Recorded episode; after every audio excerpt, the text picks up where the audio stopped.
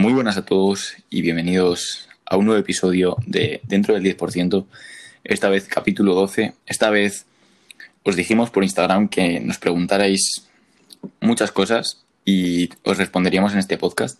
Así que vamos a utilizar este podcast para interactuar con vosotros y responder a vuestras preguntas que tenéis sobre temas de ejercicio, eh, motivación, rutinas.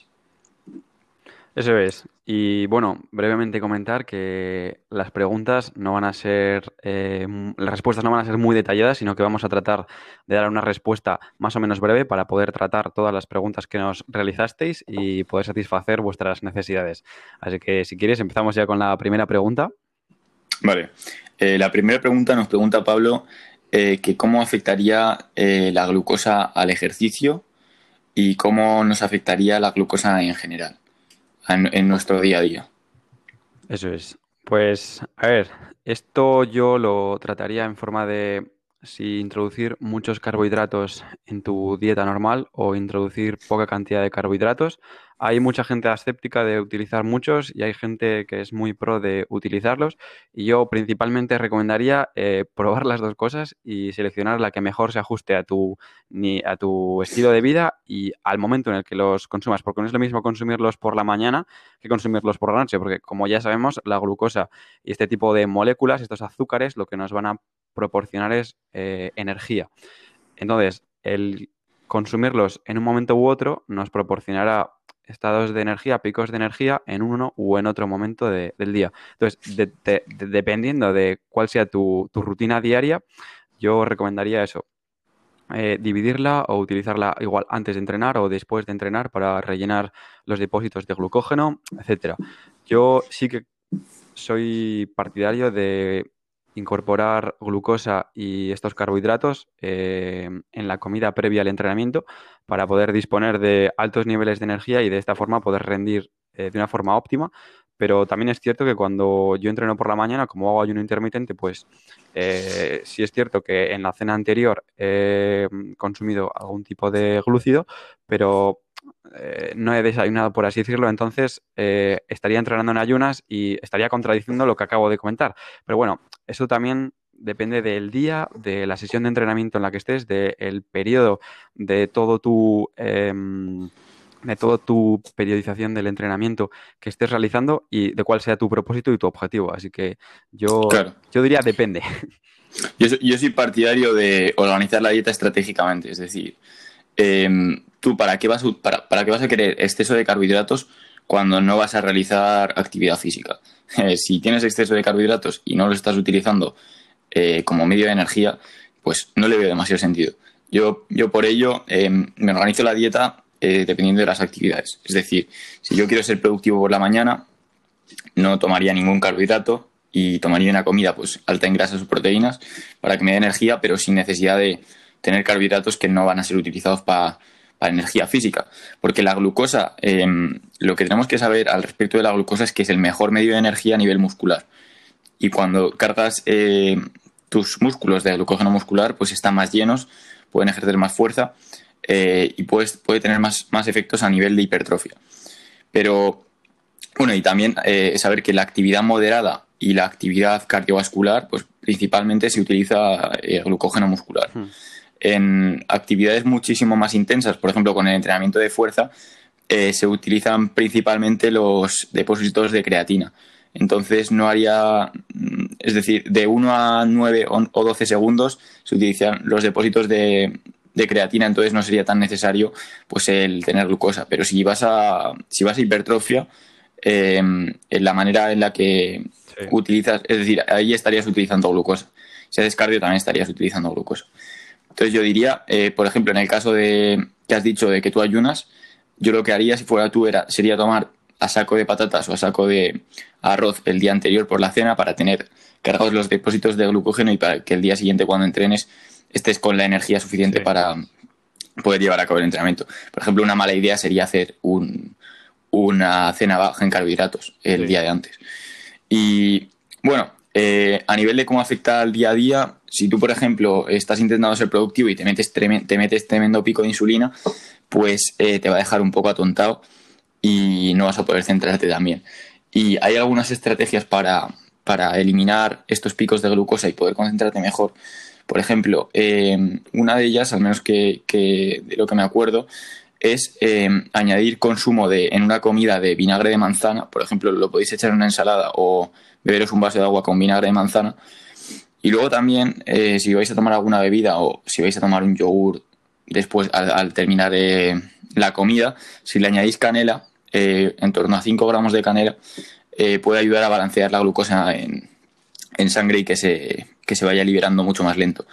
Bueno, y luego también el consumo de fibra. El consumo de fibra hace que, se vaya liberando más lentamente y evitar ese pico de, insulina grande. Entonces, por eso no es tan óptimo eh, consumir pasta que no tiene tanta, tanta fibra.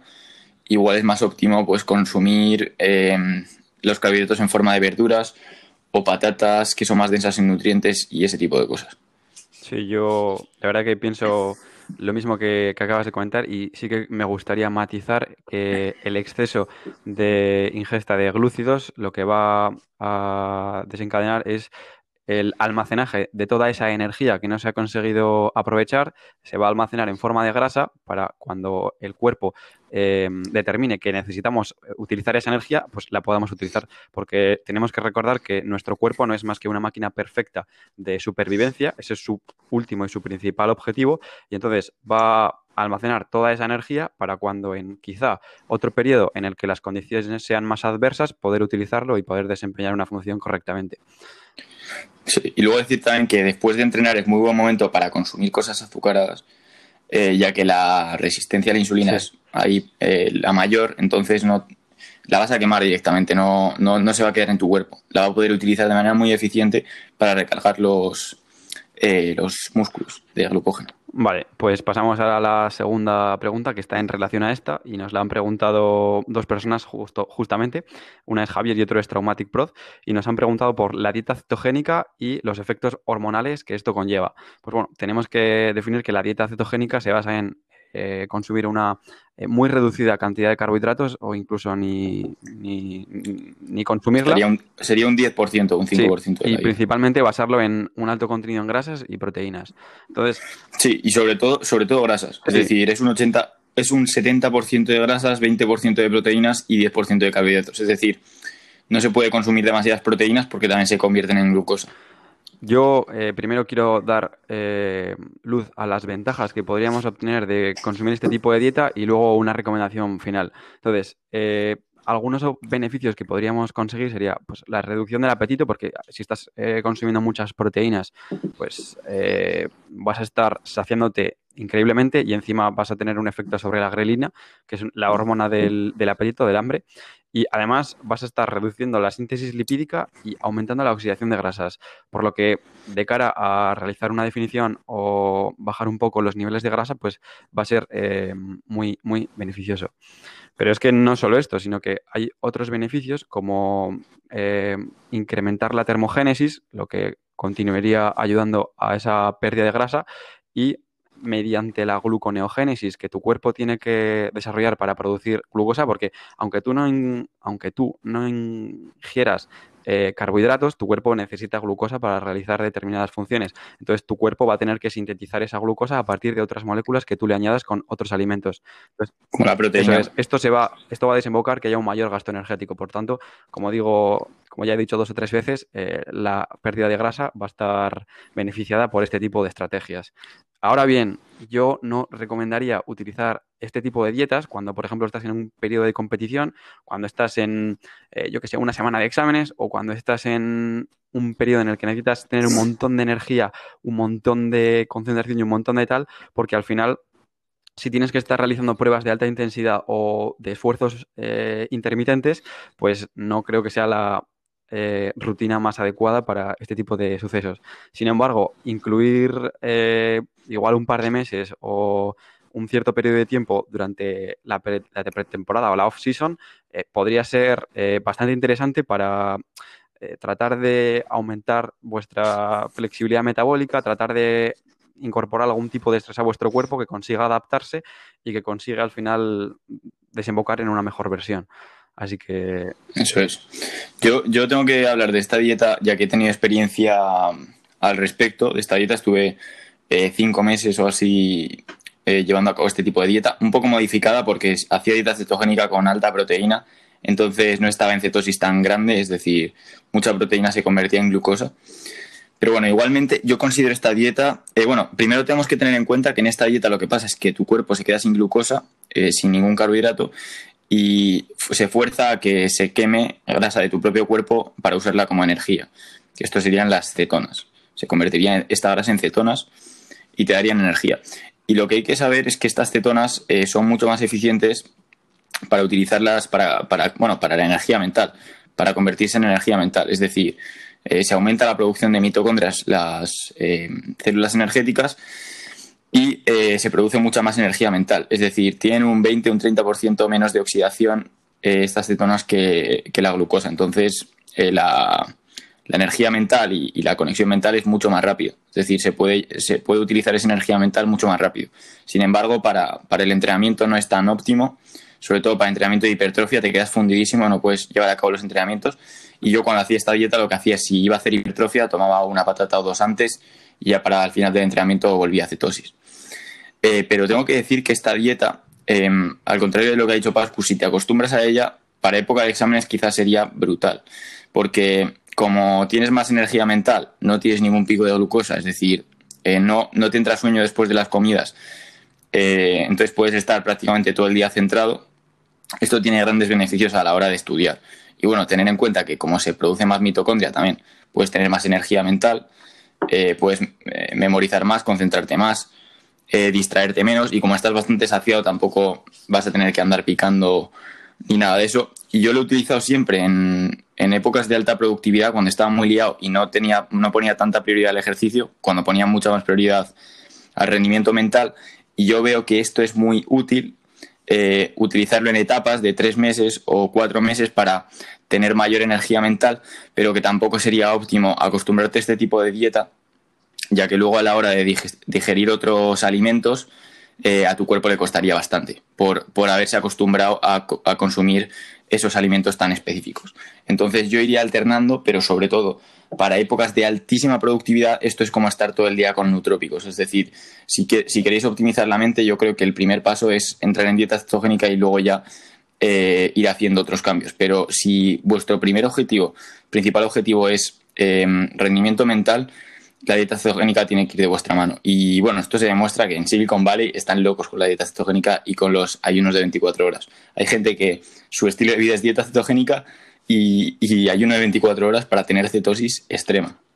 Y esto también se puede, em, se puede simular, se puede hacer artificialmente con las cetonas exógenas, que son eh, cetonas, eh, son eh, un producto que tú lo consumes y entras directamente en una hora o así en cetosis. Os dejaremos algún link en la descripción para los que queráis los beneficios de la dieta cetogénica, pero sin tener que llevar este régimen tan restrictivo. Lo vemos muy interesante para la productividad, porque como decimos, tiene muchísimos beneficios. Pero lo que has dicho de los exámenes, por ejemplo, deberías estar em, acostumbrado ya a la dieta cetogénica. Claro, sí, sí, sí, No, no, por ejemplo, cambiar. Es decir, si sabéis que vais a tener época de exámenes en dos meses o en un mes, acostumbrarte un mes antes para que no, porque es, jodida al principio. Es decir, hasta que tu cuerpo se adapta a grasa, eh, tardas un mes o dos, o incluso tres. Entonces, esto hay que tenerlo en cuenta. cuando mi cuerpo ya se adaptó a grasa perfectamente, tardé dos meses. Y empezó a utilizar muy eficientemente la proteína y, la grasa. Y ya a raíz de eso, por ejemplo, cuando como un chuletón de la hostia o mucha cantidad de carne o mucha cantidad de grasas, eh, mi cuerpo ahora lo metaboliza muchísimo mejor de lo que lo metabolizaría antes. Entonces me, es lo bueno de la dieta cetogénica, que al final, en esos periodos en los que la estás utilizando, tu cuerpo va a aprovechar mejor estas, estas grasas, el metabolismo de las grasas se va a ver, digamos, optimizado y tu cuerpo va a conseguir extraer más energía de, por así decirlo, o sea, de, esa alimentación que tú estás siguiendo. Y es que además de eso, eh, lo que comentabas del rendimiento cognitivo eh, se da muy bien porque el cerebro, eh, además de poder utilizar glucosa para su funcionamiento, también puede utilizar estos cuerpos cetónicos que se forman con este tipo de estrategias nutricionales. Entonces se ve enormemente contribuido y es muy positivo. Perfecto. Bueno, tenemos la siguiente pregunta. Eh, nuestra opinión sobre rutina torso-pierna de cuatro días y pues cómo la estructuraríamos nosotros. Bueno, mi opinión sobre la rutina torso-pierna de cuatro días es que es la hostia.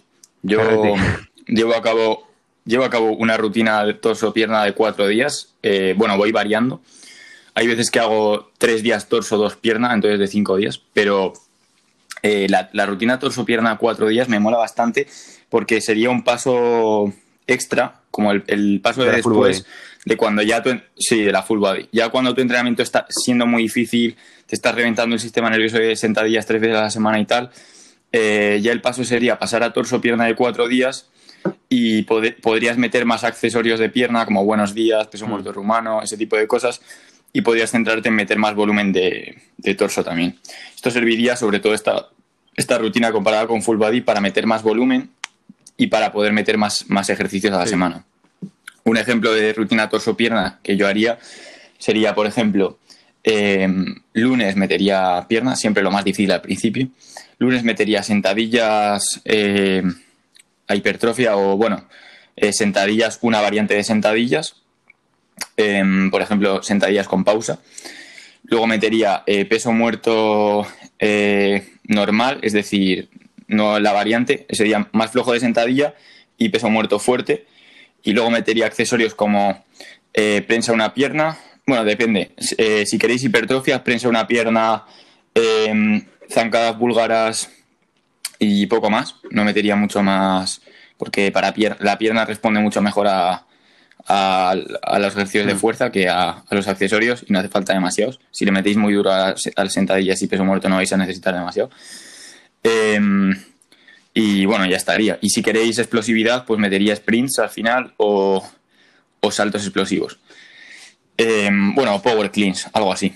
Eh, luego, el día de torso, metería el primer día, pues press de banca normal.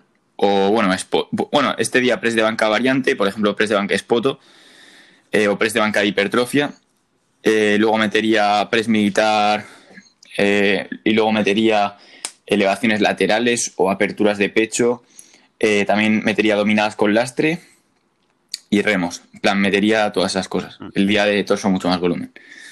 Eh, es decir, tirones horizontales, tirones verticales, empuje vertical y empuje horizontal. Mm. Metería todos. Solo que un poco más centrado en uno de ellos. Por ejemplo, el, vertical. Pero el horizontal le metéis duro también. Luego, al día siguiente de pierna sería igual, solo que sentadilla principal, sentadilla mucho más intensa, eh, sin accesorio ni nada, y luego eh, peso muerto accesorio, por ejemplo, peso muerto rumano o peso muerto con pausa, em, y luego metería eso, los mismos accesorios que los del otro día.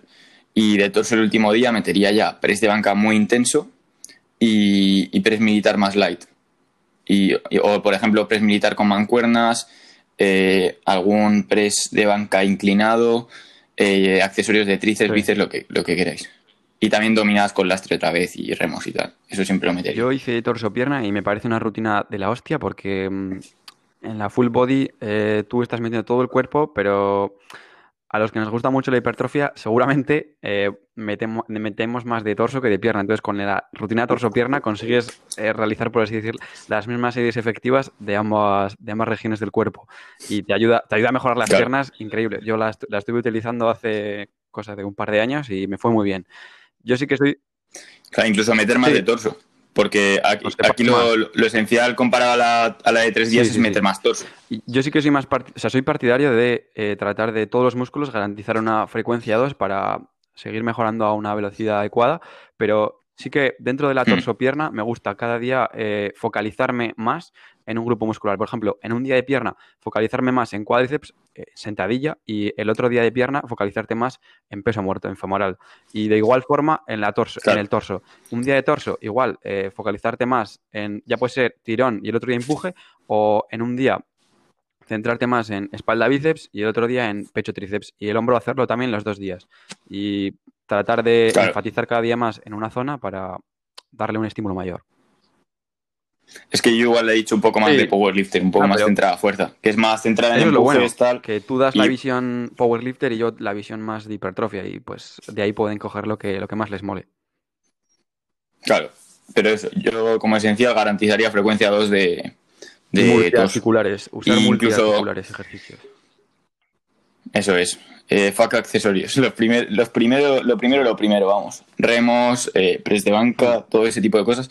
Y para, para hipertrofia, muy interesante el utilizar mancuernas, eh, poleas y ese tipo de accesorios. La verdad es que a mí me gusta bastante. pues ahora que hablas de poleas, nos pregunta Chus que cuando arde el músculo, ¿qué es mejor? ¿Parar cerca del fallo o directamente morir y que no puedas ya ni, ni levantar la pesa?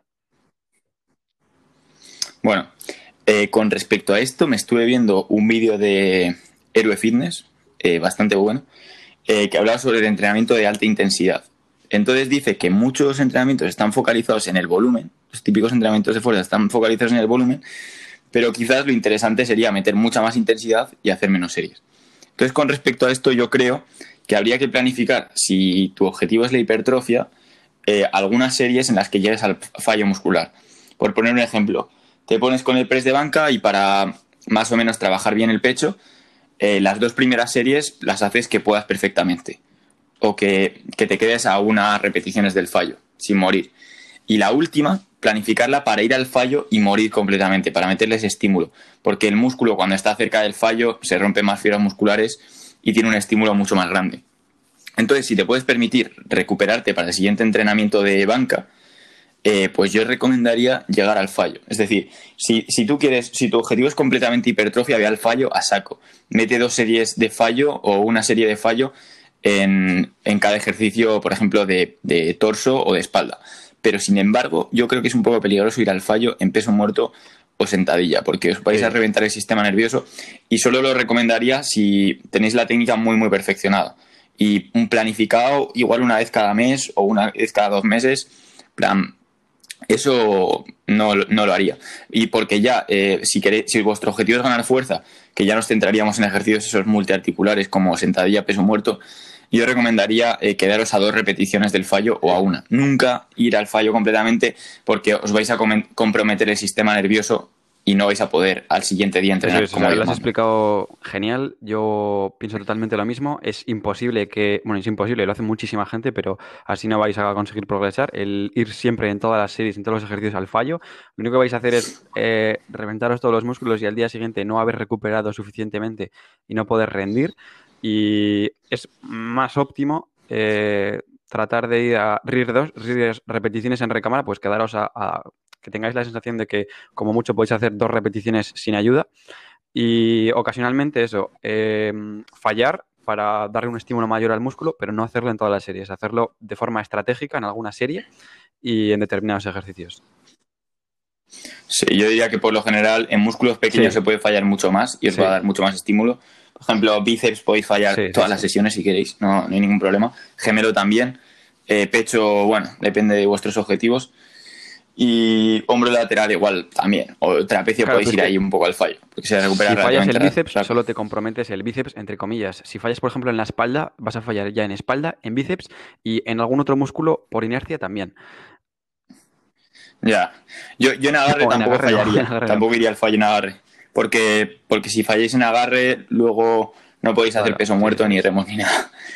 y tendréis que usar straps o lo que sea. Entonces, bueno, más o menos eso. Que en torso podéis ir a saco podéis hacer dominadas al fallo también, eso es brutal. Y fijar, hay que fijar eso solo en los entrenos de, los culturistas como Arnold, tal, eh, old school, eh, hacían remos al fallo, hacían eh, press de banca al fallo, hacían todo eso al fallo, pero tampoco se veía mucho peso muerto o sentadillas al fallo. Le daban muy duro, pero mm. con poco peso a muchas repes o ese tipo de cosas. No tenían cojones a, tirarle con todo el peso del mundo al fallo. Y además que os podéis lesionar, porque comprometéis la técnica y más, más putada aún. Claro, si no tenéis buena técnica y tenéis flexión lumbar tal, eh, podéis meter mucha presión en la columna si, no tenéis buena técnica. pregunta. Roberto nos pregunta cómo saber que estás mejorando en el gimnasio. Pues bueno, yo lo primero que te diría es lo obvio, mirándote al espejo, eh, vas a empezar a ver, sobre todo al principio, mucha diferencia de que te están creciendo los músculos, de que estás desarrollando una mejor postura, que estás teniendo una recomposición corporal. Entonces, yo te recomiendo que te hagas fotos y que las compares. Igual eh, no todos los días, pero cada dos, tres semanas ir mirando las fotos, ir viendo tu progreso. No recomiendo el pesaros todos los días, a ver, puede ser interesante si queréis haceros una gráfica de cómo va variando vuestro peso, pero que peséis más no significa que hayáis metido más músculo, pueden ser retenciones de agua, puede ser que os hayáis pegado una tracona a comer y que hayáis ganado un montón de peso, pueden ser muchísimos motivos. Entonces, yo no me obsesionaría con la báscula, sino que eh, priorizaría el espejo. otra noción de cómo saber que estás mejorando es tu entorno te lo va a decir. O sea, cuando tú empiezas a entrenar, el primero que te se va a dar cuenta no eres tú, es la gente que hace mucho tiempo que no te ve. Luego la gente que te ve un poco más de tiempo. Luego tus familiares. Y por último, yo diría que eres tú, porque te ves todos los días al espejo y te va a costar más el decir que has ganado un centímetro, que no sé qué, que no sé cuál. Pero eso, yo trataría de priorizar el espejo, el cómo te ves por encima de la báscula, de los kilos, etcétera. Y también que si estás levantando más kilos en el gimnasio, estás progresando. Si estás haciendo una repetición más, estás progresando. Si estás descansando menos tiempo para hacer lo mismo, estás progresando. Si estás haciendo más series de lo mismo que hacías, estás progresando. hay muchas formas de, saber que estás progresando. Sí, eso iba a decir yo. Eh, yo creo que el medidor principal es cuánto peso levantas, porque eh, a nivel de estímulo muscular, si empiezas a entrenar, si, si estás entrenando bien como un principiante, básicamente lo que vas a notar es que vas a poder cada semana subirle un montón de kilos. Es decir, y, te vas a ver más ancho, te vas a ver mejor. Y yo creo que si por una manera de saber que no estás mejorando es si en tres meses no levantas significativamente mucho más que al principio, eh, tienes que subir más el peso de los ejercicios, tienes que comer más o tienes que planificártelo mejor. Y si en tres meses no te notas más grande, eh, bueno, porque depende del objetivo. Si en tres meses, si tu objetivo es la definición, no te notas más definido, mal lo estás haciendo.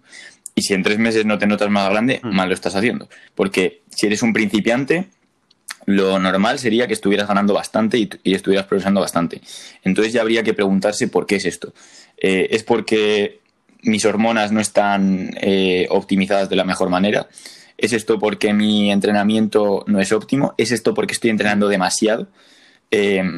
Nos podríamos, nos podríamos preguntar eso. Eh, si la planificación, si el descanso, si la nutrición es la adecuada. Sí, eso, sobre todo nutrición y descanso, que son siempre los grandes olvidados. Al final, la parte del entrenamiento, si estás un poco motivado, vas a entrenar más o menos decente, pero la parte del descanso se, se olvida y la de la alimentación, más de lo mismo. Eso es. Luego, Laura Fernández nos pregunta, ¿cómo motivarse para hacer deporte y ser constante? Pues bueno, yo diría que, la mejor manera para motivarse es crearte un sistema de recompensas interno. Es decir, eh, priorizar mucho que el gimnasio es una de tus prioridades y uno de tus objetivos, e ir eh, desglosándote objetivos eh, de la manera más pequeña posible. Es decir, si queréis mejorar vuestro físico, que bueno, sería igual un proyecto a seis meses o a un año, desglosaros cada objetivo de mes a mes. Es decir, por ejemplo, este, esta primera semana quiero aprender la técnica. Y, os ponéis, el lunes voy a aprender la técnica de las sentadillas, el miércoles voy a aprender técnica de ejercicios de glúteo y el viernes voy a aprender la técnica así tranquilamente de ejercicios de empujes o tirones o tal. Entonces, eh, tú vas con la mentalidad de, bien, estoy en el proceso de mejorar, así que esta semana tengo planificado aprender esto, esto y esto. Entonces vais a la sesión de, de glúteos y decís, vamos, de puta madre he aprendido eh, lo de glúteo y después del entrenamiento os premiáis, decís, estoy por el camino correcto. Yo creo que la clave para mejorar es centrarte en el proceso actual y dónde estás, no dónde quieres estar. Curiosamente, la mejor manera de mejorar y de motivarse es pensar no en tus objetivos eh, futuros, sino en lo que estás viviendo en el momento, porque así te va a apasionar y vas a conseguir que te guste. Y luego también eh, otra estrategia es vincular las sesiones de entrenamiento con algo eh, que te guste hacer o algo en tu día a día que estás haciendo pues casi siempre. Por ejemplo, eh, yo vinculo el entrenamiento a después de comer los lunes, miércoles y viernes. O los lunes, martes, jueves y viernes. Depende. Entonces yo después de comer estoy diciendo, vale, voy a comer para después ir a entrenar. Entonces, si os estáis vinculando esto, si estáis creando una conexión neuronal con comer eh, los lunes, un día concreto, y luego ir a entrenar, estáis consiguiendo que pues, vuestro cerebro asocie eso. Pero yo diría que principalmente ese, crear ese sistema de recompensas internas es lo más, es lo más útil. Es decir, después de cada sesión decir, vamos. Y luego, pues, podéis ver en plano más general el mes, pues, aprender toda la técnica, ir haciendo todo bien. Vale, al siguiente mes vamos a intentar, pues, centrarnos en, meter más intensidad, más hipertrofia y probar, probar lo que me gusta. O probar ejercicios nuevos y probar eso. Y poco a poco vais a ver que no es un proceso eh, que tengas que hacer por, porque vas, quieres mejorar tu físico, sino que es algo que te entretiene y que te hace sentir bien. No hay que verlo desde el punto de vista de tengo que entrenar porque es sano o tengo que entrenar porque tal, sino tengo que entrenar porque me flipa. Tienes que tener una razón. bien. Eh, y te lo tienes que creer de verdad. O sea, tienes, yo creo que la gasolina que tienes para cada día despertarte y hacerlo es el visualizar cuál es tu objetivo final, el sueño, la meta que quieres eh, alcanzar. Esa es la gasolina que vas a estar usando todos los días. Tienes que pararte y pensar, quiero esto porque de verdad me llena, quiero conseguir el físico de mis sueños, quiero, no sé, algo que a ti te, te, haga... Eh, motivarte un montón, eh, ir a por ello con todas tus ganas. Pero eso es cierto también que no todos los días vamos a tener una motivación del 100%. Entonces, aquí la importancia es la disciplina, el ser disciplinado y día a día empezar a cumplir todo lo que te has propuesto para al final llegar a tu meta. Hay días que no te va a apetecer, hay días que vas a estar hecho polvo, que no sé qué. Pues esos días son los que verdaderamente cuentan y los que te van a diferenciar de la persona que no quieres ser. Em, yo, yo, recomiendo el em, cuando estés eh, cumpliendo tus objetivos semanalmente, diariamente o lo que sea, que lo vayas apuntando los días, marcando con un tic en el calendario que lo has hecho, que lo has hecho, que lo has hecho. Y de vez en cuando darte una recompensa, celebrar que, que, estás cumpliendo con tus objetivos y poco a poco em, seguir haciendo más grande la bola de nieve y para conseguir eh, lo que es tu, tu, meta final. Así que yo creo que eso también te va a dar micro motivaciones y micro puntos de, de energía que te van a venir fenomenal. Claro, y esa recompensa lo curioso es que no tiene por qué ser comerte un caramelo o hacerte una chismil. Mm. Esa recompensa puede ser mental. Con que tú digas, lo he hecho de puta madre, estoy de puta madre, estoy súper contento. Pero, y te, la tienes que dar con, la, con toda la frecuencia que puedas, porque no hay límite. Mm. Tú mentalmente te puedes motivar todo lo que quieras. Y luego esto está muy relacionado con Miguel, que nos dice, ¿cuál es el mejor método para ganar fuerza de voluntad? Eh, yo la fuerza de voluntad y la confianza la veo como la eliminación de la resistencia a la hora de hacer las cosas. Que lo que estés haciendo y lo que quieras hacer no haya diferencia entre ello, o eliminar al máximo la diferencia entre ello. Entonces, el mejor método para ganar la fuerza de voluntad es hacer las cosas que te propones. Planificarte cosas, proponerte cosas y tener la disciplina de cumplirlo.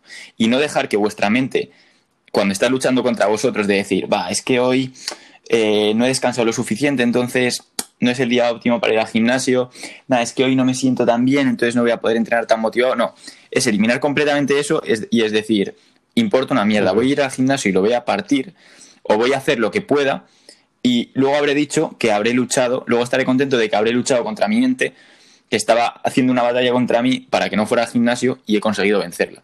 Y cuanto más consigas vencerla, al final esa distancia entre lo que haces y lo que dices que vas a hacer va a ser cada vez más pequeña. Y eso es lo que te va a hacer tener fuerza de voluntad, disciplina y tomar responsabilidad con tu vida. También yo diría de eh, que planificarse la semana es muy útil. Por ejemplo, en el tema de los entrenamientos, yo el domingo cojo y reflexiono, ¿qué tal ha ido mi entrenamiento? ¿Qué, ¿Cuáles eran mis puntos débiles durante la semana? Pues voy a decir, esta semana voy a entrenar este día esto, este día esto y este día esto. Y ponéroslo como algo que vais a hacer sí o sí, como si hubierais quedado con un amigo. ¿Le dejaríais plantado? No. Pues es una cita con vosotros mismos, una cita eh, en la que tú te comprometes a mejorarte a ti mismo y tener disciplina. Y es que aquí creo lo mismo que en la pregunta anterior. Tienes que tener un propósito, tienes que tener una razón para hacer lo que haces, porque si no, o sea, tienes que pensar, igual yo no quiero esto y me estoy incitando a hacer deporte o a estudiar esto que en realidad no me gusta y ¿por qué lo tengo que hacer si no me gusta? ¿Sabes? Tienes que tener una razón para hacerlo de verdad y, ser disciplinado. Y al final yo creo que la fuerza de voluntad es entrenable. Y poco a poco vas a ir teniendo más fuerza de voluntad y vas a ir teniendo más ganas de hacer las cosas que haces. Yo de igual forma marcaría los días que cumples y también me trataría de premiar. Pero es que no únicamente eso. O sea, yo creo que la fuerza de voluntad eh, podría de alguna forma tratarse y optimizarse porque no siempre tienes que estar al 100%. Puedes tener eh, periodos o etapas en las que necesites tener una fuerza de voluntad eh, abismal y otras en las que te puedas permitir estar más relajado, estar más descansado para eh, de alguna forma airearte y no estar tan estresado y para que luego puedas rendir otra vez al 100%. Entonces yo creo que esto es muy importante. Hmm. Lo que diferencia a la gente de alto rendimiento con la de un rendimiento normal es que los de alto rendimiento son capaces de eh, por muy mal que se sientan y por muy mal que estén cumplir con, que al final lo que somos lo que hacemos, no lo que decimos que vamos a hacer. Eh, lo otro es eh, pagafanería y habladuría que no lleva a ningún lado. O sea, tú al final vas a ser lo que tú eres y lo que tú haces, no lo que tú dices que estás haciendo o lo, que vas contando por ahí. Y en relación a esto, em, es... No, no, no. Bueno, no, antes de que la ¿eh? siguiente pregunta. Iba, a seguir hablando de esta. Yo Ah, vale, vale. creo que tratando este tema Ah, del genial. gimnasio, eh, cuando no tenemos ninguna gana de ir a entrenar, por ejemplo, es mucho mejor ir al gimnasio y hacer un entrenamiento de mierda que no ir. Porque, primero, el entrenamiento de mierda ya es mejor que un no entrenamiento. Y segundo, estás manteniendo el hábito y estás manteniendo la constancia, que es lo que al final te va a conseguir eh, obtener eh, la meta que tú te estás planteando. Entonces, yo creo que el tratar de mantener la constancia de, aunque estés desmotivado, seguir yendo y seguir re- realizando estas acciones es lo que verdaderamente va a contribuir a tu éxito. Y tercero, igual no es un entrenamiento de mierda. Igual, igual se convierte en un entrenamiento genial. Por, por simplemente ir ahí, vas ¿Y cuántas sintiéndote mal nos ha y pasado sales. eso? Genial. Que vas súper desmotivado y de repente te Joder, pegas el entreno de tu vida, no sé. Yo muchas veces después de un examen que salía de, Buah, qué mal me ha salido el examen tal, luego vas al gimnasio Sí, y sales como una persona nueva. O sea, te has olvidado del examen y te has olvidado de todo. Eso es. Y no sé qué iba a decir. Algo iba a decir sobre, sobre la fuerza de voluntad. Sí, Pero luego lo no sé, comentas cuando hablemos de otra cosa y te venga. Vale, pues pasamos a la siguiente Perfecto. pregunta de otra vez de Miguel, que pregunta por tips y consejos para ganancia de masa muscular en general. Vale, di tú, di tú. Vale. Vale. Eh, yo diría que tips y consejos para masa muscular en general. Yo diría que lo que decimos, ejercicios multiarticulares. Si eres principiante, meter bastante frecuencia porque el cuerpo te lo va a permitir. Eh, y vas a mejorar, vamos, con nada. Ir al fallo muscular en ciertos ejercicios de torso, como hemos dicho antes. Eh, luego también comer bastante, es decir, eh, comer bastante y asegurar una buena ingesta de proteínas. Sí, una bastante buena ingesta de proteínas, igual entre 1,8 o 2, poco gramos por kilo de peso. Eh, luego, eh, consumir abundantes carbohidratos antes de entrenar y después de entrenar para tener los depósitos de glucógeno a tope. Eh, y bueno, sí, y utilizar ejercicios que estimulen al máximo vuestros músculos. Por ejemplo, también dependiendo de tus objetivos, si quieres tener unos hombros mucho más grandes, mucho más estéticos, te recomiendo que busques en Google porque eh, hay muchas páginas súper interesantes y súper útiles eh, los ejercicios que tienen más estímulo para el hombro. Entonces te recopila ejercicios que, que estimulan más el hombro. Entonces podrías ir cambiando tus entrenamientos. Si por ejemplo quieres mejorar el pecho, podrías probar pues de banca con mancuernas o aperturas de mancuernas o flexiones con discos de peso atrás o fondos con lastre. Todo tipo de ejercicios y ver cuál te funciona mejor. Eh, yo creo que esos son los consejos para masa muscular. Y también otro consejo, subir el peso en todas las sesiones o todas las semanas, si eres principiante o intermedio, claro. Tratar de subir el peso siempre, no hacer con el mismo peso. Bueno, una vez que aprendes la técnica, que eso es muy importante, igual al aprender la técnica, utilizar poco peso, pero cuando tengáis más o menos la técnica dominada, ir subiendo peso todas las semanas para asegurar ese estímulo, porque si no, no estáis yendo a ninguna parte, haciendo, haciendo Yo la con el que mismo voy a dar peso va a ser muy todas las simple semanas. Y va a parecer una tontería, pero es que al final, eh, aunque sea lo que oís todos los días, es lo que de verdad va a ser la clave y es descansar bien, realizar una técnica perfecta, o sea, os tenéis que eh, convertir en unos expertos de esos ejercicios, eh, cuidando hasta el mínimo detalle para conseguir la el máximo estímulo.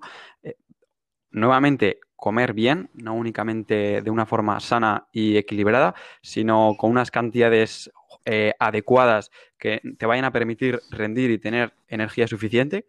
Y por último, eh, dejarte los huevos en el entrenamiento y amar lo que haces. O sea, al final, si no estás disfrutando del momento del entrenamiento, del progreso, de lo que vas consiguiendo, eh, ¿de qué sirve? Es, debería ser el principal objetivo, el disfrutar con los entrenamientos, el amar lo que tú haces y el mejorar cada día y, y estar orgulloso de ello.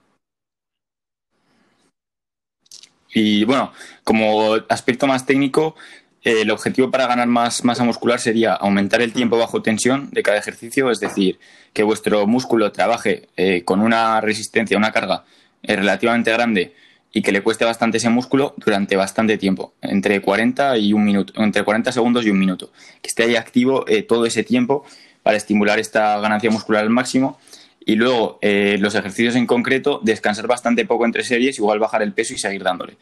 el, descansar poco para llenar de sangre el músculo y romper el máximo de fibras musculares. Esto para la ganancia más, eh, máxima sería bastante útil.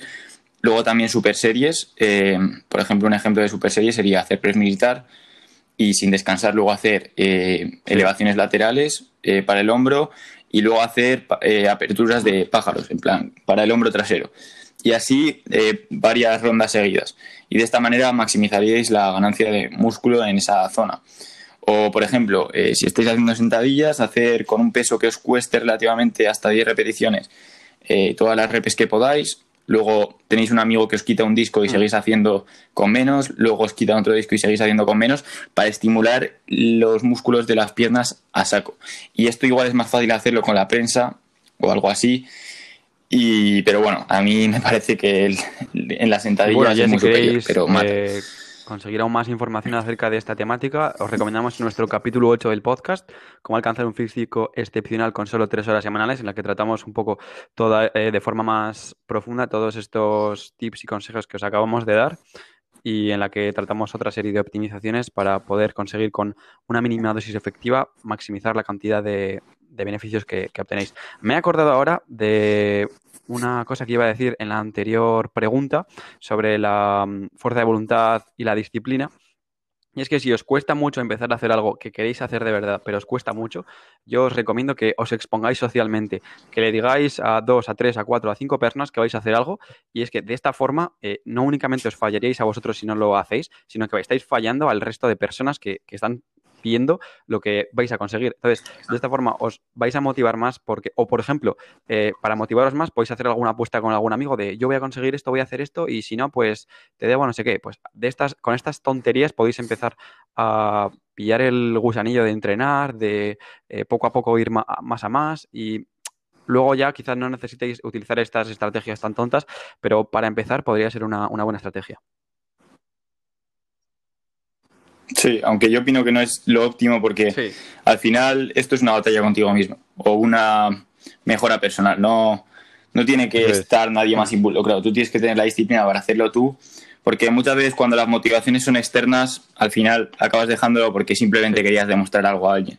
Entonces, eh, recalcar que a quien tienes que demostrar es a ti mismo y, y, que ni siquiera tienes que demostrar nada. Simplemente tienes que ir ahí, disfrutar eh, pasarlo bien porque para eso está. Al final es moverse el cuerpo, expresarse. Y yo creo que lo que iba a decir es que eh, con lo que habías dicho antes de que tienes que ver tu razón y por qué quieres entrenar, muchas veces eh, cuando, cuando tú sabes que realmente quieres entrenar, pero buscas razones para no hacerlo. Entonces, más bien yo creo que hay que sobrepasar esas razones que te impiden entrenar, por ejemplo, el decir, joder, ¿y qué van a pensar la gente en el gimnasio de que entrene? O o cualquier tipo de ansiedad que puedas tener al respecto, hay que decir, hay que matar a todas esas ansiedades o a todas esas razones que dicen por qué no quieres entrenar y decir, vale, pues yo voy a entrenar y ya está. Y no preocuparse sobre... También sí, está bien buscar una razón de, joder, pues quiero mejorarme a mí mismo. Y buscar una razón que te dé esa agresión, esa, esas ganas de hacer algo. Algo que te diga, joder, ya, ya va siendo hora de cambiar. Estoy descontento con mi físico, estoy descontento con mi vida, no no estoy siendo la mejor versión de mí mismo y quiero cambiar esto. Si es ese tipo de motivación, eh, de puta madre. Pero, es decir, hay que buscar una razón de esas que te haga, que te dé rabia, decir, vale, eh, voy, a, voy a demostrarme a mí mismo que soy esto y, ir al gimnasio. Yo sí creo que fue mi motivación. Es decir, decir, quiero ser la mejor versión de mí mismo. Quiero mejorarme y quiero ser alguien más fuerte, más, eh, más disciplinado y, y tal. No fue ninguna razón externa. Fue esa agresión, esa, que luego, que luego llevó algo mejor, algo superior. Vale, pues ya para la temática de entrenamiento, nos pregunta Irene eh, qué rutina de fuerza recomendamos para principiantes. Bien, ya hemos comentado que lo mejor cuando estás empezando es ganar el hábito de ir a entrenar y la técnica. Estas dos cosas eh, tienen que ir de la mano, o sea, es lo más importante de todo, la constancia. Lo venimos comentando en todo el episodio.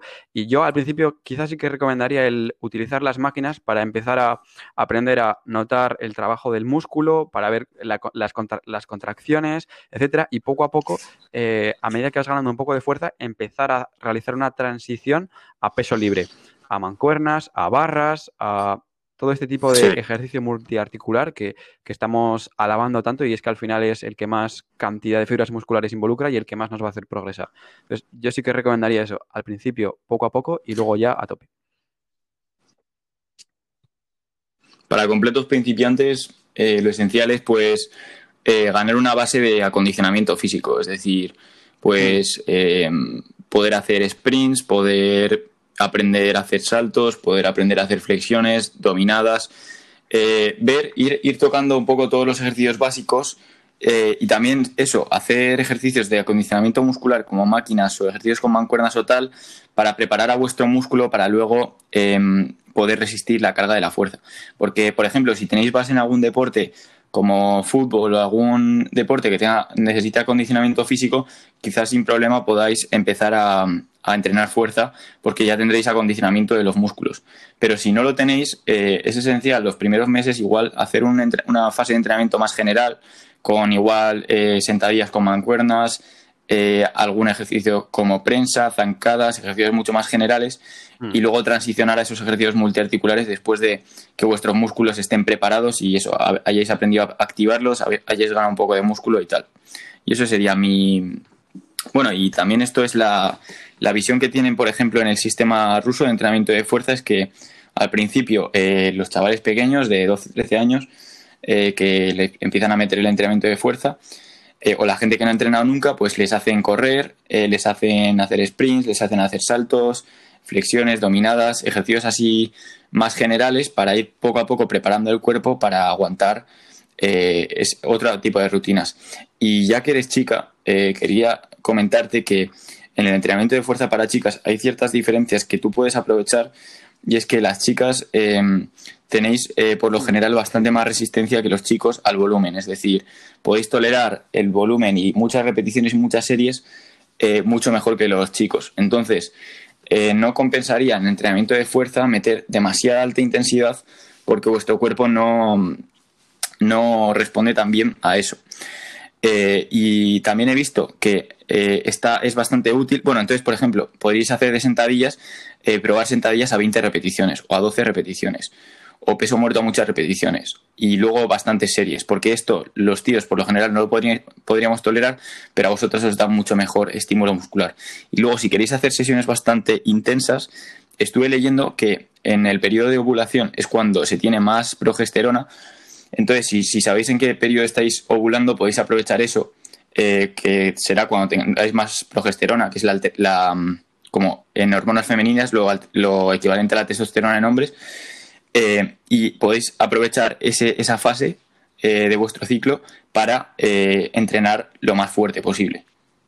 Pues podréis eso, beneficiar de ese momento hormonal en el que podríais levantar. Pues nada, pasamos a otra vez al tema de dieta. Alejandro nos pregunta que qué menú deberíamos seguir en cuanto a desayuno, comida y cena durante la semana. Vale, pues em, yo creo que más o menos lo que he dicho antes de esa dieta híbrida, yo diría que depende de, depende de muchos factores, pues como la planificación que tengáis del día, pero bueno, vamos a suponer que tú eh, trabajas por la mañana o vas a clase por la mañana y pues llevas a cabo entrenamiento por la tarde, igual luego lees un poco por la tarde o tal. Eh, entonces, teniendo esto en cuenta, si vamos a poner desayuno, comida y cena, eh, voy a poner ejemplo de tres comidas que podéis tomar yo de desayuno eh, me desayunaría eh, algo de grasa y proteína, ya que tienen un, valor saciante bastante alto comparado con el resto de comidas y esto os puede permitir estar concentrados durante el día. Entonces yo tomaría eh, o algo de frutos secos con huevos o bacon, es decir, o frutos secos o huevos con bacon o algo así para, para, que estéis completamente saciados para el día. Luego, en la comida metería eh, ya, si vais a entrenar a mitad del día, pues bastantes carbohidratos, bastante arroz eh, o bastante patata o boniato o alguno de estos eh, alimentos más básicos. Luego al, al, ladito una ensalada con aceite de oliva o, con, o con eso, olivas o tomate o algunas verduras para aseguraros micronutrientes, más luego grasas buenas y pues eso, algo de arroz o patata con ternera eh, ya que también os va a asegurar unas grasas buenas eh, para luego entrenar con potencia. La verdad es que a mí me gusta bastante meter eh, carne roja en la comida para luego tener más energía en los entrenamientos y yo creo que es, va bastante bien. Y luego yo suelo terminar, si estáis en dieta de volumen, con un yogur con múltiples micronutrientes. Yo, yo meto un yogur, pues chocolate, chocolate negro, eh, ciertos frutos secos, igual algo de coco rallado que tenga por ahí, canela para, para nivelar un poco la glucosa en sangre, eh, arándanos, ya que va a ser una energía mental bastante buena, va a daros bastante energía mental para luego si tenéis que leer o seguir trabajando lo que sea y luego poder ir a entrenar. Eh, le podéis añadir miel, lo que sea. Es decir, eh, este yogur puede servir pues como para añadir un poco más de volumen si queréis hacer volumen y si no, pues os lo saltáis y os tomáis un yogur normal o kéfir o algo así que tenga bacteria, bacteria buena para, vuestro cuerpo. Y luego ya en la cena eh, yo aprovecharía el entrenamiento y esa sensibilidad a la insulina mayor para comer, pues eso, también buena cantidad de carbohidratos para recuperar de los entrenamientos como por ejemplo boniatos. Me gusta bastante la receta de boniatos con salmón o sardinas o, haceros un guacamole y, comeros boniatos con guacamole. A mí eso me encanta. Eh, luego también algún día yo me hago para cenar costillas al horno con patatas y eso es increíble. Así está genial.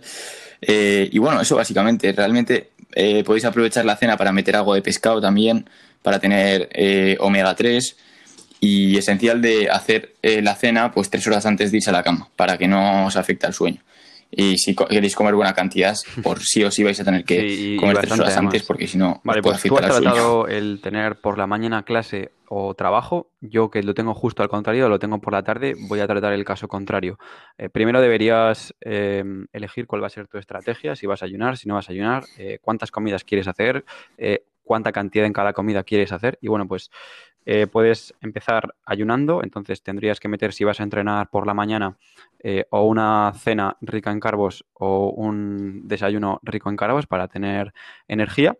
Y al volver del entrenamiento, pues quizá podrías darte un almuercito con eh, carbohidratos y proteína para favorecer la síntesis proteica. Y bueno, luego ya en la comida y en la cena podrías meter también fuentes ricas de grasa, de proteína igualmente y algún carbo. Pero como ya has consumido bastantes en las primeras comidas, no sería necesario introducir excesiva cantidad de estos. A mí sí que me gusta, por ejemplo, en las cenas, introducir proteínas de absorción lenta, como podría ser la caseína, o introducir eh, ensaladas, eh, sobre todo eso, ensaladas, eh, fruta, verdura. A mí en las cenas es lo que mejor me sienta. Ya, ya comenté en un episodio que no es muy recomendable utilizar mucha cantidad de pepinos en la cena porque os van a entrar muchas ganas de ir a mear por la noche y puede repercutir en vuestro sueño de una forma muy, negativa. Pero bueno, el introducir una cena ligerita, digamos, eh, va a ayudar a que descanséis mejor si no disponéis de tres horas hasta que os vayáis a dormir porque madrugáis mucho.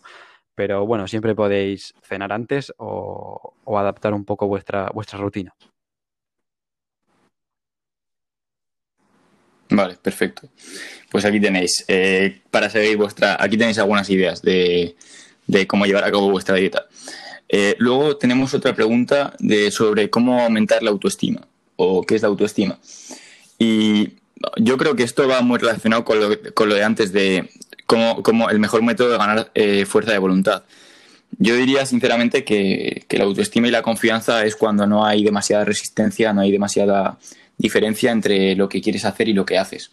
Entonces, em, yo un truco para mejorar la autoestima sería, bueno, eh, lo primero, quererte internamente, eh, tener motivaciones internas, es decir, independientemente de todo lo externo que consigas, eh, premiarte a ti mismo y estar completamente orgulloso con lo que estás consiguiendo y aceptar realmente toda tu persona, es decir, tanto lo malo como lo bueno. Hmm. Y luego también aceptar también los momentos malos, muy importante, porque muchas veces selectivamente solo, eh, solo eh, aceptamos los momentos buenos porque nos, nos gustan más o nos benefician más, pero parte de la autoestima es integrar elementos mm, peores, más oscuros o más o de los que nos eh, enorgullecéis de vuestra persona dentro de vuestra conciencia y dentro de vuestra bueno, sí, de, vuestra visión sobre vosotros mismos. No excluir ninguna cosa. Es decir, aceptar todo y aceptar todas las situaciones para poder actuar sobre ellas. Porque si niegas tener una situación, eh, por ejemplo, un momento en el que estás menos motivado o peor o tal, no vas a poder actuar sobre ella. Si la estás negando, cada vez vas a crear una bola de nieve mucho más grande y no vas a poder afectar sobre ella. Y luego el tema de, pues, eh, ponerte objetivos eh, bastante alcanzables, motivaciones internas bastante alcanzables e ir consiguiéndolas. Es decir, por ejemplo, queréis eliminar la resistencia entre lo que queréis hacer y lo que estáis haciendo. Pues para ello os ponéis objetivos bastante más alcanzables eh, que podéis llevar a cabo y los vais realizando. Y de esta manera, pues construís esa autoconfianza o esa autoestima.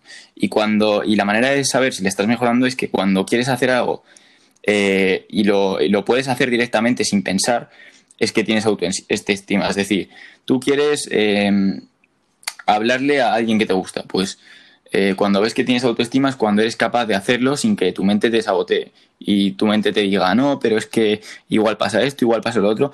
Eh, la autoestima es el hábito de simplemente hacer las cosas que, te apasionan y te traen bien en tu vida.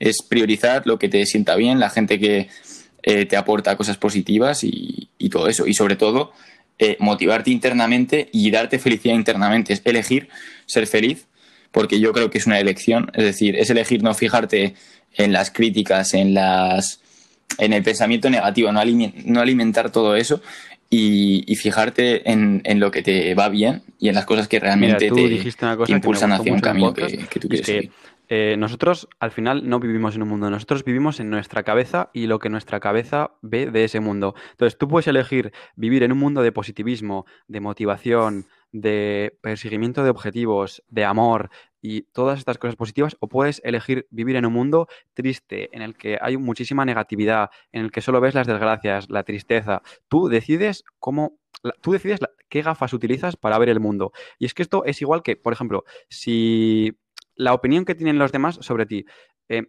tú no ves la opinión que ellos tienen sobre ti, tú ves eh, la percepción que tú tienes sobre la opinión que los demás tienen sobre ti. Tú no sabes lo que opinan sobre ti, tú crees que sabes lo que opinan sobre ti. Entonces, al final tú puedes elegir darle importancia, no darle importancia, verlo de una forma, verlo de otra forma. Esto es lo que realmente va a contribuir en tus pensamientos, porque al final eh, el único sitio en el que vas a vivir toda tu vida no es tu casa, es tu cabeza. Tú vas a vivir contigo mismo toda tu vida. Preocúpate de que tengas una relación sana y de que estés viviendo de la forma más, eh, digamos, feliz posible. Yo cuando hay algo que no sé solucionar o que no sé por qué camino tirar, siempre me hago la misma pregunta. ¿Qué haría alguien que se ama en esta situación? Porque al final, si te haces esa pregunta y la respondes, vas a obtener una respuesta que probablemente te vaya a hacer feliz. Que sí, que no todos los días vas a estar súper feliz, súper motivado, va a haber días de bajón, va a haber días de tristeza, pero que lo mejor que puedes hacer esos días es tratar de eh, juntarte con la gente que te quiere para que te dé cariño, porque al final todos lo necesitamos, y para tratar de eh, de alguna forma explosionar todas las emociones que tienes eh, metidas en tu cuerpo y liberarte con alguien que te comprende, alguien que te quiere, alguien que se preocupa por ti y alguien que te va a estar eh, demostrando que, le tienes ahí por si lo necesitas o cualquier cosa. Y todos esos sentimientos al final van a hacer que te sientas querido, que te sientas útil, que te sientas valorado y al final van a aumentar tu autoestima a un nivel increíble. Y sobre la perspectiva, un ejemplo que, se me ocurre al hablar de esto es que eh, tú si tienes bastante autoestima, eh, si una persona te dice, joder, qué guapo eres, vas a decir ya. Es decir, vas a decir, esta persona me dice, me dice que soy guapo porque cree que soy guapo y lo aceptas y, le das las gracias. Eh, pero si tú tienes poca autoestima, eh, alguien te dice que eres guapo y entonces tú piensas que, te está diciendo que, eres guapo mm. porque se está riendo de ti y, te está vacilando. Entonces tú dices, tú dices, joder, tío, eh, nada, no sé qué, tal, realmente no soy guapo, intentas como negarlo. Entonces, si os pusierais a elegir, ¿qué elegiríais? El pensar que todos os quieren y, la gente le gusta, le, gustáis, eh, os respetan, os aceptan, os valoran, os quieren, se lo pasan bien con vosotros, o pensar que todo eso es una mentira y, realmente lo están intentando decir para agradarte a ti o para, o para que no sientas pena por ti mismo y ese tipo de cosas. Es decir, pudiendo elegir el diálogo, ¿cuál eliges? Yo lo tengo bien claro, la verdad. Y luego hay una pregunta que de la que no sabemos demasiado, es decir, no hemos indagado demasiado, que es que hablemos del amor o el sexo a nivel hormonal. esto podría, yo creo que esto lo podríamos dejar para bastante más completo en el que profundicemos más porque me parece un tema súper interesante. Sí que tengo alguna noción, como que eh, es cierto que las personas que normalmente se atraen más es porque tienen un código genético similar.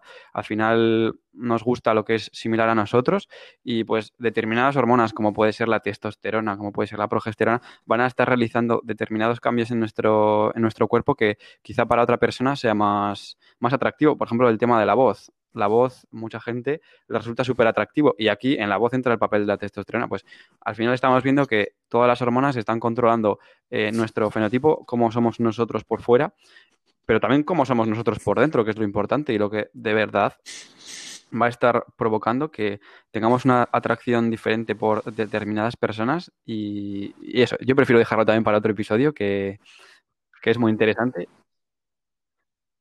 Sí. Sí. Y, luego las feromonas, el olor que hace a una persona atractiva. Pero, bueno, yo creo que esto sí es bastante interesante dejarlo para otro. Porque creo que a mucha gente le puede interesar y es ya un para tema, finalizar, es un tema caliente, es un tema guay. Elementos principales de una dieta saludable.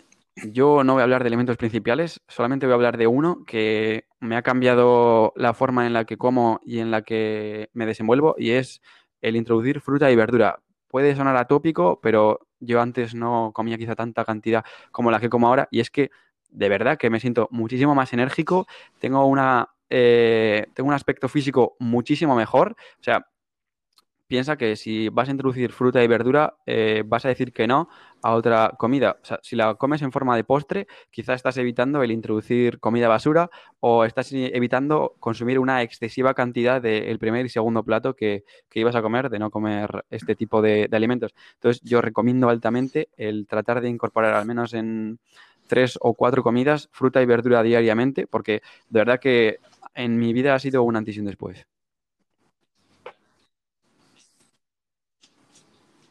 Yo, como elementos principales de una dieta saludable, eh, el que creo que es el principal elemento de la dieta mediterránea es la comida social.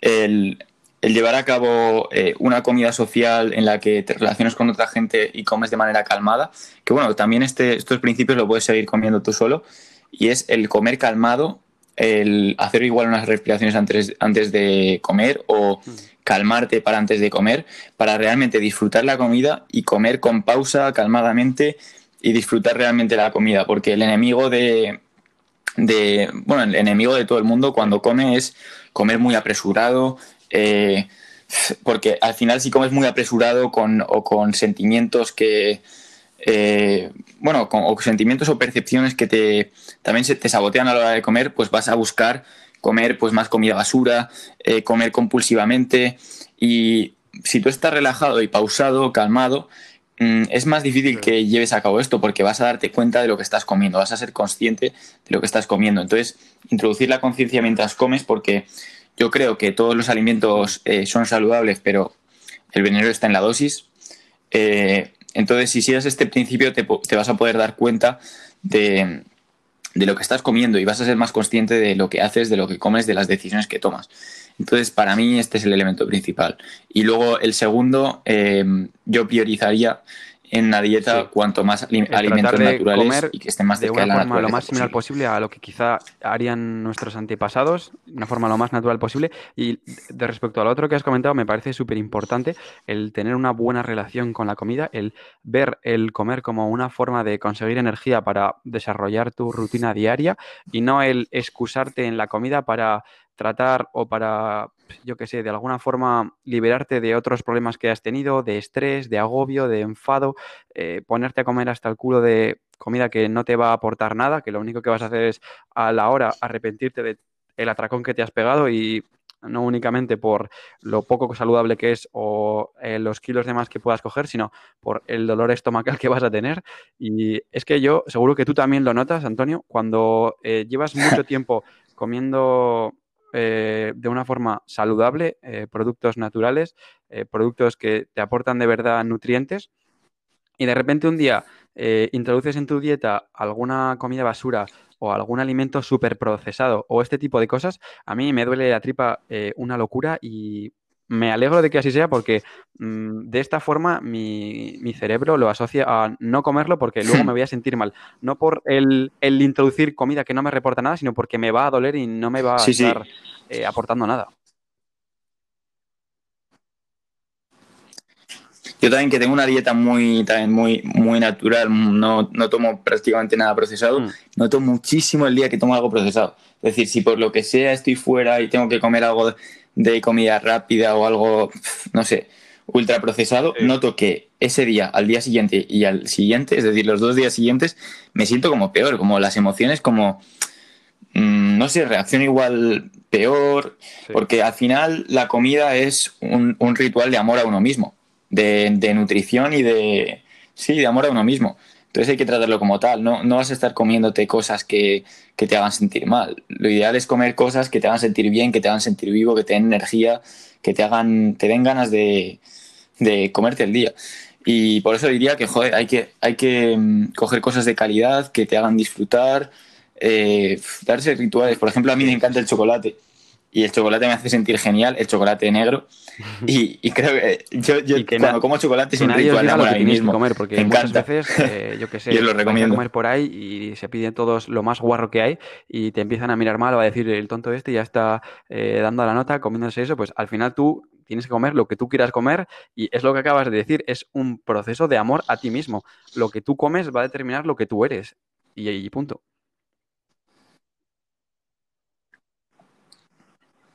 Y si te lo puedes permitir, no repares en gastos en comida. Me refiero, eh, si puedes elegir algo de más calidad y tienes los medios suficientes para ello, elígelo y quita de otras cosas como alcohol, salir por ahí y tal. Porque, joder, eh, al final priorizar esto os va a hacer sentiros mucho Es mejor. Y es que es priorizar en, el amor a uno mismo. Eh, vas a ver un retorno eh, muy importante porque al final estás mejorando tu salud, estás mejorando el cómo te mueves, el cómo te desarrollas y yo creo que es eh, vital el tratar de tener unos hábitos saludables que sí, que te puedes dar un capricho de vez en cuando, cuando quieras y no tienes que estar ni contando macronutrientes, ni contando detalle de lo que estás contando, ni nada. Pero yo creo que el tener unas bases, un 80-90% de la dieta controlada de una forma saludable es algo que va a significar un antes y un después. Eso es. Y con esto yo creo que ya está la, la primera sesión de preguntas y respuestas. Espero que os haya encantado y bueno, nos podéis dejar más preguntas eh, por Instagram dentro del 10 o por la plataforma por la que lo estéis viendo, que nosotros estaremos encantados de recopilarlas de nuevo para es. dentro de unos cuantos capítulos responderos más dudas, más preguntas que podéis tener, interactuar más con vosotros. Y agradeceríamos que eso, que nos siguierais en Spotify, que nos compartierais el podcast, que interactuarais con nuestro podcast y lo compartáis con toda la gente que le puede interesar esto o alguna persona que pudiera tener alguna pregunta al respecto de esto y se la podemos Y por contestar último, el ya que nos ayudéis a seguir creciendo y links que a- dejamos en la parte mejorar día a día. eh, de abajo nos ayudan enormemente a mejorar día a día la calidad de este podcast y a continuar haciendo lo que tanto nos gusta y que tan, tan buen feedback nos estáis dando. Os dejaremos abajo las cetonas exógenas para que podáis entrar en cetosis sin necesidad de, de probar la dieta cetogénica. Y, y eso, eh, si, si vais a comprarlas y si os ha interesado, entrad desde, desde nuestro link ya que nos ayudáis a llevarnos una pequeña comisión eh, con eso, con la que podamos mejorar la calidad parte, podcast y, acabamos aquí. y hacer más Y nada, capítulos y todo nos eso. vemos en el siguiente episodio. Adiós.